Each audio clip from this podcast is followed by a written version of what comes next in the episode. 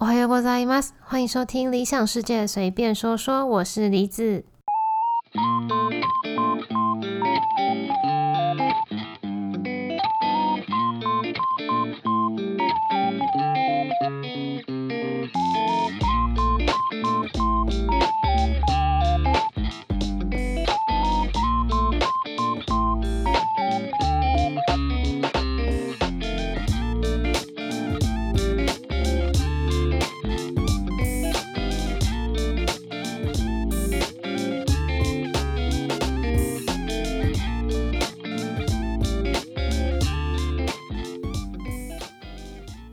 大家好，欢迎收听今天的节目。先祝大家五一劳动节的连假快乐。那回到台湾一阵子的我，其实已经完全没有因为疫情然后很紧张的感觉了。虽然说在台湾，如果你要去那种密闭场合或是人很多的公共场合啊，还是说你要搭捷运啊、搭公车之类的这种大众交通工具的时候，都还是要戴口罩。那我自己也是，都还是会做呃手部消毒啊，或者是说我还是会带那种随身的酒精带在身上，就这一类的呃防疫措施，我都是还是会做的。可是基本上我已经没有那一种嗯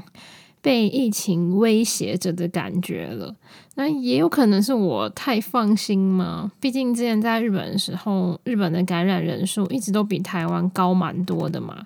那不知道大家还有没有觉得生活有被疫情威胁着吗？当然，那种不能出国旅游这一点就不能算进去啦。那有在关注世界疫情或者是日本疫情的人，可能也有发现到，嗯，对，日本的疫情似乎又严重起来了。那像现在刚好是黄金周嘛，那日本呢，在嗯假期开始之前，日本政府也有发布了几个嗯比较严重疫情比较严重的城市的紧急事态宣言嘛。我总觉得日本现在就是不断的重复，就是感染人数上升的话，他们就会发布紧急事态宣言嘛，就让大家避免这种比较不必要的外出，尽量待在家之类的。然后宣布了这个宣言之后呢，大家就比较乖，就会待在家里，大部分啦。然后感染人数下降，然后就解除这个紧急事态。那解除之后呢，大家就放飞自我，到处玩，导致这个人数又再度上升，然后又再来发表一次紧急事态宣言。我觉得好像一直一直重复的这个轮回，而且日本人就他们，我觉得啦，好像已经很习惯跟这个疫情共同生活着了。然后呢，在这种等不到疫情结束的日子中，创意无限的日本商家就发威了。我真的觉得日本商家在创意这一块实在是很了不起。先不说疫情时代好了，就像我平常在日本的时候啊，去逛那种日本的百元店啊，或者是一些卖生活用品的店，他们都会卖一些那种。嗯，生活中可以用到的便利小物，看起来可可爱爱的。可是你在看的时候，你不会发现说它到底是要来用来干嘛的。等到你翻过来看它的说明书啊，知道它的功能，你才会恍然大悟，说哇，原来是用在这边！天哪，也太佩服就是想出这种东西的人了吧！所以创意无限，真的就是我对日本商人的一个印象。那疫情时期，日本商人也没让大家失望。从去年日本的疫情开始比较严重之后呢，就陆陆续续的有各种很奇怪，就是很诡异啊、很奇怪的商品，然后引起一些话题，像是凉感口罩啊，或者是那种嗯口罩专用的小衣架，让你可以晒的，然后还有。各式各样这种没什么屁用的透明面罩啊，哎，真的超级多这种面罩的。然后还有我觉得很瞎的是，嗯，为了方便吃东西，然后它是在口罩上面开一个洞的那种进食用口罩，甚至到最近还出了一个口罩专用的小型夹式电扇。那那个电扇呢，它的大小跟大拇指差不多，然后。夹在口罩的边缘，那朝着口罩内的那一面呢，就是出风口。真的是各种诡异的商品。我其实很好奇，他们真的没有觉得，嗯，这些奇奇怪怪的口罩在防疫上是没有效果的吗？就像刚刚说的这个电扇，我真的很怀疑啦，难道不会把病毒吸进来，然后吹进口罩里面吗？还有那一个口罩用的衣架，口罩为什么要衣架？是洗了之后重复用吗？因为在我还在日本的时候，其实蛮多日本人他们还是会用。嗯，没有什么防疫效果的口罩，那那类的口罩可能就是可以洗过、重复使用的，但其实那个就是根本就达不到效果啊。所以我觉得这些商品真的被制造出来、被发明出来，蛮莫名其妙的啦。然后除了口罩、面罩以外的商品啊，还有特别设计给在家工作，就是在。在宅勤务在家工作的人嘛，他们在家里有时候会要透过视讯跟老板开会啊，或是跟公司有一些会议还是什么的。那因为那个视讯，它只会照到你的上半身嘛。然后在家里，大家又不想说，明明就在家里了，然后还要西装笔挺，都是穿着正装，很累人，所以他们就发明了，嗯，有着衬衫领子的睡衣，就让你穿着睡衣，但是它有领子，好像你是有穿着正装这种东西，就很有趣啊。那我不知道到底有没有人会买这些东西，但我觉得很有趣。那今天要介绍的主题呢，也是这个疫情时代下诞生的一个。产物啦，就是线上旅行团，日文叫做 online 字啊。其实我觉得有点类似 Airbnb 的体验这个功能。这个体验的功能，我记得也是蛮新的，应该是去年才开始有的吧，如果我没有记错的话啦。只是说 Airbnb 的这个体验呢，它比较着重于你呃参加这个体验的活动的当下，但是它不会事先提供你一些东西，就好像你是参加了一个线上工作坊或线上课程的感觉。但是日本这个线上旅行团就很有日本人的精神，非常有实际参加旅行团的感觉。这个 online 自然呢，它在旅行出发日之前会寄送一个包裹给每一个参加者。那打开包裹后呢，首先会先看到一包冲泡式的咖啡，可以让你一边享受那个咖啡，然后一边线上旅游用的。另外还会有。嗯，每个人一人一本的旅游手册，然后写着行程呐，然后景点介绍啊，然后一些导览的东西啦，就很像是我们去跟团时候会拿到的那种小本子。到了出发当天，工作人员就会像真的在巴士里面一样。那随着那个巴士前进嘛，电脑的画面也会播放车窗外的景色。这些工作人员就会随着这个景色的变换呢，他就一边介绍嗯途中经过的景点啊，或者是一些故事，甚至还会有一些问答的环节。我自己觉得这其实还蛮考验工作人员的，因为万一参加的人他其实没有很。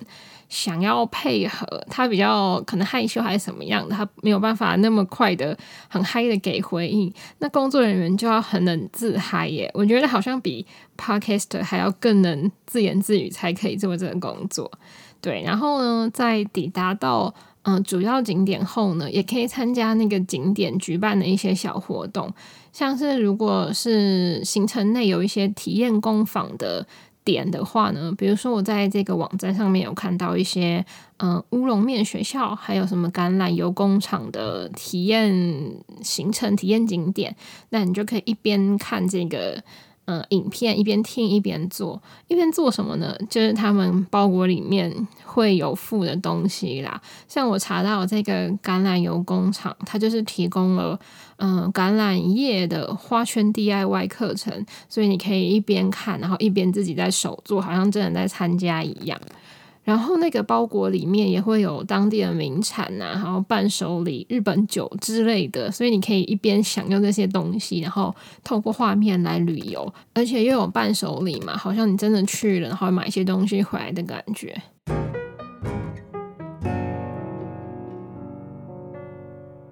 我自己觉得这个线上巴士旅行团。最有趣的一点是，他甚至在那个包裹里面附上了用纸做的安全带，然后上面用麦克笔写着“西多贝鲁多”，就是嗯安全带的意思。真的是一条可以披在身上的纸，然后好像你真的系上安全带的感觉。然后又因为它是巴士旅游嘛，所以当然会配驾驶员。驾驶员呢就会披着这个纸质的安全带，然后手在拿着瓦楞纸做的方向盘出现在画面上。我觉得真的很有趣啦，就是有呈现出日本人很细心的一面吧。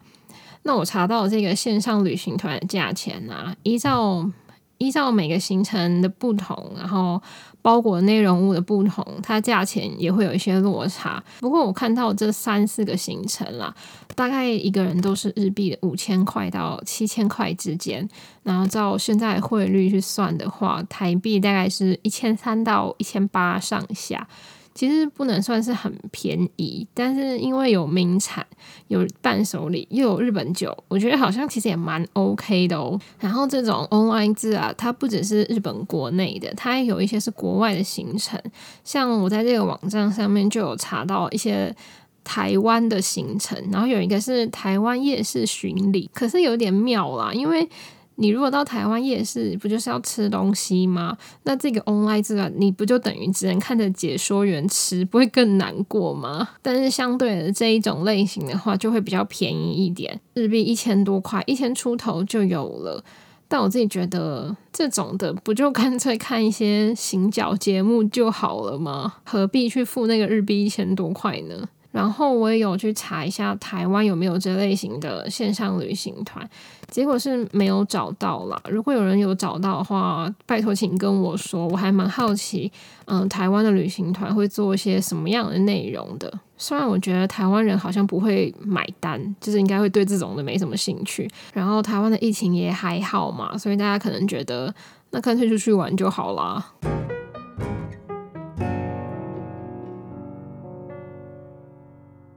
除了线上旅行团之外啊，其他也有不少是因为疫情，然后反而在这种期间里面受到关注的新形态行业。嗯，算行业吗？应该说是新的商机啦。比如说各种类型的课程，然后都发展成线上化，像这种线上上课或是一些。呃，静态的课程，什么语言啊，或者是一些心理的课程，其实不能算是因为疫情才发展起来的。可是其他比较动态的课程，像是健身房的训练课程啊，或者是瑜伽，然后跳舞、画画这一类的课程，我觉得是比较算，嗯，因为没办法去，所以在这个时期突然。开始有的那在去年，其实我在蛮多日本网站上面都有看到这些课程的讨论声量都还蛮高的。再来呢，就是外送服务跟宅配啊、线上购物这一类的，都在疫情这段期间反而变得比之前更忙碌。另外呢，还有饭店、旅馆、民宿这一类跟旅游有关的行业，因为疫情然后无法观光的情况下，真的有很多间公司倒闭。那就拿京都这种以观光很盛行，甚至可以说为主的城市来说，真的倒闭了非常多间公司。那像我之前待的公司也是旅游行业嘛，然后那个时候有一些新人来应征，他们来应。嗯，他们来应征的理由都是因为前公司倒闭之类的，所以其实对京都的旅游业来说，应该是蛮重创的啦。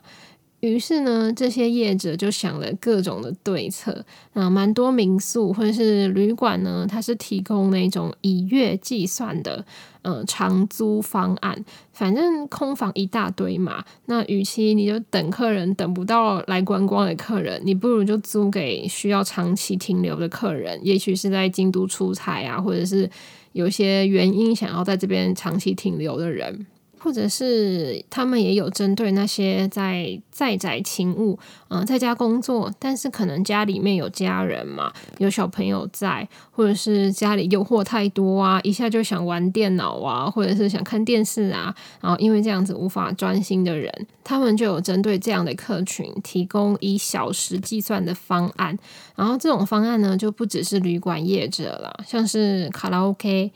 嗯，就是 KTV 这种有独立空间，然后有包厢的地方，他们也是有提供这样子的方案，让嗯客人呢可以来这边把包厢当成一个工作空间的。